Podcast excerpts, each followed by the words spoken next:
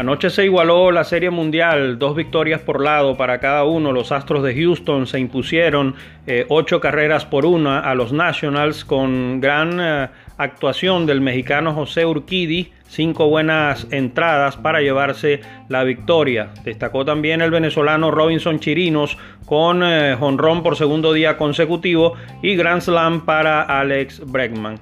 Hoy la serie estará eh, continuando en el National Park de Washington, último encuentro en la capital de los Estados Unidos. Garrett Cole estará lanzando por los Astros y Max Scherzer por el equipo de los Nationals. Ya garantizado que la Serie Mundial regresa el próximo martes a la de Houston. Soy Fernando Bravo y esto es un comentario.